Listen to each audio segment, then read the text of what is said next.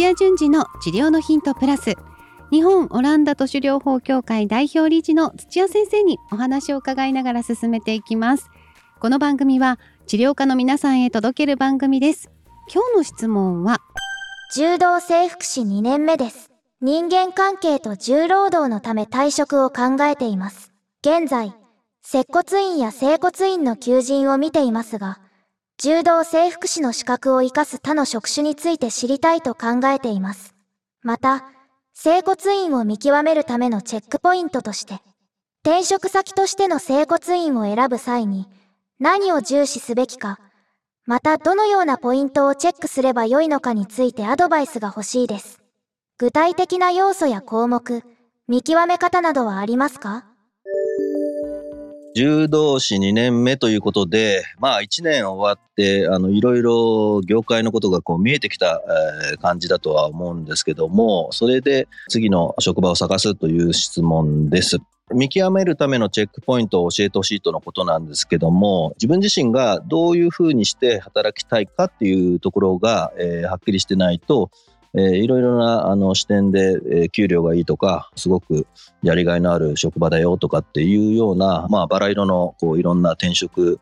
用の求人がいっぱい出てきますので、迷っちゃうと思うんですよね。なので、自分の立ち位置をしっかりするっていうのが、大事かななんていうふうに思います。でですね、この業界、やはりもうとにかく売上重視で、まあ今、すごく重生資産のお給料が安いというところと差別化で、うちはもう成果報酬ということで、え、しっかり成果が出せる人には高額給料を払いますよっていうとこもあの増えてきてます。まあそんな風にして、もう割り切って、え、自分がやりたいものとは少し多少違う形でもうずっとマッサージばっかしてるとか、リリースばっかしてるよとかっていうような職場もあります。そんな風にして自分はとにかく生活を楽にしたい、お金をしっかり稼ぎたいっていうのであれば、そういう視点で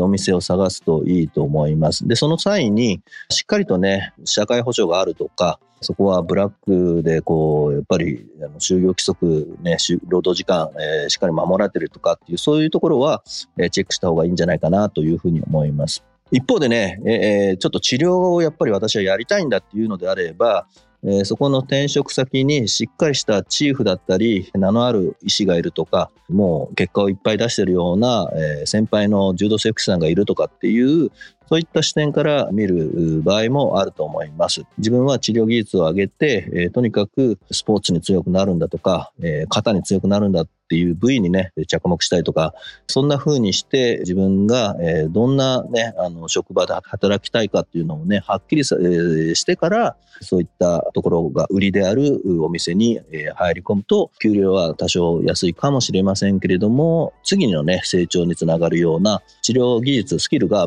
え身につくことが確率が高くなってきます。ですので、こういった転職の場合は、自分がどんな風にしてそこで働きたいか、働く目的は何なのかっていうのをまずしっかりと決めた上で、それでそれに合わせた条件が揃ったね、あの、整骨院あるいは自由診療の他のサービスに移っていくといいと思います。ひいてはね、やはりあなたが将来、まあ次の職場もそうですけれども、その次の職場、あるいは自分で開業するとかって、そういうね、まあ成長する曲線みたいなのを描いてもらって、で、まずは肩とか、え、腰に強くなるんだ、その後スポーツ強くなるんだ、で、スポーツ現場に関わるんだとかっていうね、え、具体的なステップをあの作れると、まあ転職は割とね、それに合わせてやっていくとかっていう形になっていくと思いますし、一方でね、家族があるとか、えー、いろんな理由で、えー、なかなかね、どんどんどんどんあの転職していくっていうのは難しい方もいらっしゃると思うんですよね。で、割り切って、そこではしっかりと